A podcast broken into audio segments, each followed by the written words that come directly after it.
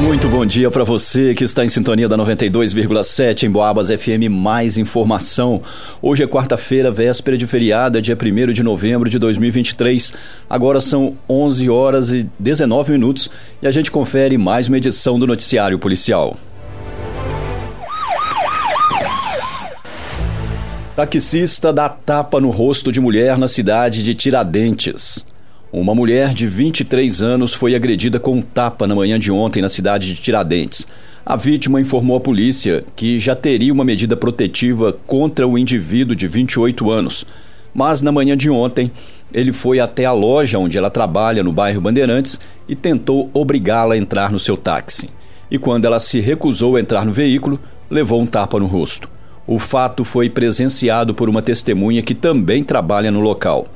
De posse da informação, uma equipe policial deu início a um rastreamento e localizou o indivíduo em uma rua da cidade. Ele confirmou a versão da vítima, afirmando que havia dado um tapa no seu rosto. Ele recebeu voz de prisão em flagrante e foi conduzido até a delegacia de polícia. Noticiário Policial. Galpões do Parque de Exposições da cidade de Barroso foram invadidos. O infrator furtou toda a fiação elétrica que ficava no local. A polícia militar compareceu no Parque de Exposições da cidade de Barroso, onde ocorreu um crime de furto. A denúncia foi feita na manhã de ontem.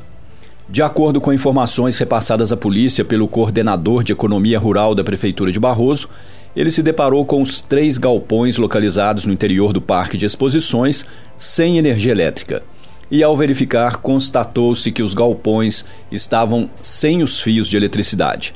A fiação ficava nos caibros do, dos galpões. No segundo galpão havia ainda um imóvel que havia sido arrombado pelos invasores, mas do qual não foi retirado nada do seu interior. No terceiro galpão, foi verificado que o portão dos fundos tinha sido arrombado e provavelmente foi por este local que o ladrão ou ladrões entraram. E como os galpões são interligados, o infrator precisou usar força apenas na primeira entrada. Ao todo foram furtados cerca de 120 metros de fios. A perícia técnica esteve no local e realizou os trabalhos de praxe. Não foram apresentados suspeitos no momento do registro da ocorrência, mas o local possui câmeras de segurança que podem ajudar na identificação da pessoa que cometeu a infração. Em Boabas. Um funcionário público de 43 anos, morador da região central de São João Del Rei, procurou a polícia no início da noite de ontem e informou uma tentativa de furto contra o estabelecimento comercial que fica próximo ao mercado municipal. De acordo com o um cidadão, na madrugada de ontem, um homem de pele negra usando camisa de cor laranja, aparentemente com barba, teria forçado a porta de um bar que é de propriedade da sua mãe. O infrator forçou a porta do estabelecimento e quebrou o cadeado que ficava preso na porta e no chão. Mas ele não conseguiu quebrar o outro cadeado que fica no meio da porta. Após fazer a tentativa, ele desistiu e foi embora. Algumas testemunhas informaram que o suspeito de ter invadido o local seria um morador do bairro Senhor dos Montes e o nome dele foi repassado para a polícia. Foi feito um rastreamento, mas o infrator não foi encontrado. No entanto, as imagens com a ação do indivíduo tentando entrar no bar foram disponibilizadas para a polícia. Noticiário Policial. Uma moradora da cidade de Santa Cruz de Minas registrou uma ocorrência de crime de estelionato contra sua pessoa.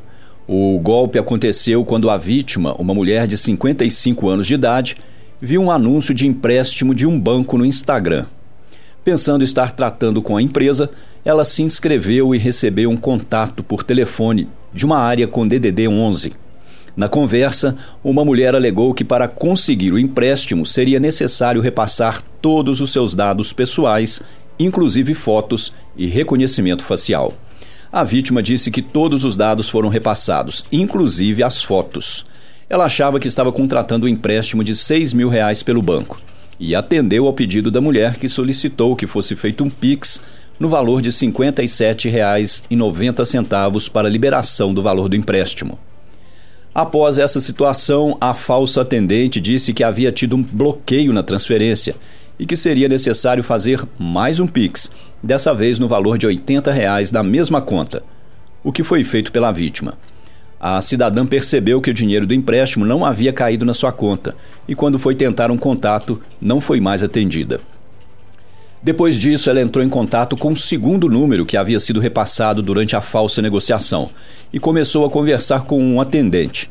Na conversa, ele pediu para, para, para a vítima transferir o valor de 200 reais para continuar com a liberação do crédito, e foi quando ela percebeu que estava tratando com estelionatários. Ela então ligou no banco, com o qual ela achava estar negociando, e foi informada que a empresa desconhecia a negociação. Ciente do golpe, ela resolveu formalizar a situação para se precaver, uma vez que havia repassado foto da identidade, cartões de crédito com código e assinaturas digitais. E ela não sabe qual a real intenção dos infratores. Em Boabas. Uma moradora do distrito de Caburu teve a sua casa invadida pelo ex-companheiro na tarde de ontem. A vítima, de 22 anos, informou à polícia que estava na sua casa quando seu ex, um homem de 23 anos, invadiu a sua residência e a puxou pelos cabelos. Ele ainda ameaçou de morte, dizendo que estaria aguardando apenas passar o período de resguardo. A vítima tem dois filhos com o cidadão, sendo mais novo com apenas quatro dias de vida. De posse das informações, policiais militares fizeram intenso rastreamento na procura pelo acusado, que havia deixado a casa antes da chegada da polícia. No entanto, até o momento do registro da ocorrência, ele ainda não havia sido encontrado. A vítima foi orientada a procurar a delegacia da mulher para outras providências que o caso requer. Noticiário Policial Hoje, quarta-feira, dia 1 de novembro, foi lançada pela Polícia Militar a Operação Finados 2023.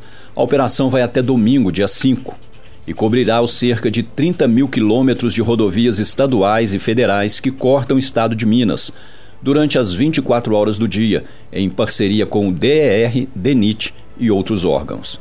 As operações serão desencadeadas em mais de 100 pontos em todo o estado de Minas Gerais, com o trabalho de 1.200 policiais militares e terá como foco o combate ao uso e tráfico de drogas, fiscalização aos condutores que fizerem uso de bebida alcoólica, com utilização do bafômetro, radares e drones, e também a presença em locais estratégicos e abordagens sistemáticas. Além disso, serão realizadas blitz preventivas com dicas de prevenção aos acidentes de trânsito. O lançamento oficial da campanha foi hoje, às sete da manhã. Em Boabas. E termina aqui essa edição do Noticiário Policial. A gente volta a se falar logo mais a partir das 5 da tarde, aqui na 92,7 em Boabas FM. Mais informação. Para você, um ótimo final de manhã de quarta-feira, uma excelente tarde e continue na sintonia. Logo após os comerciais, tem Papo de Esportes com Antônio Neto. Um grande abraço e até mais.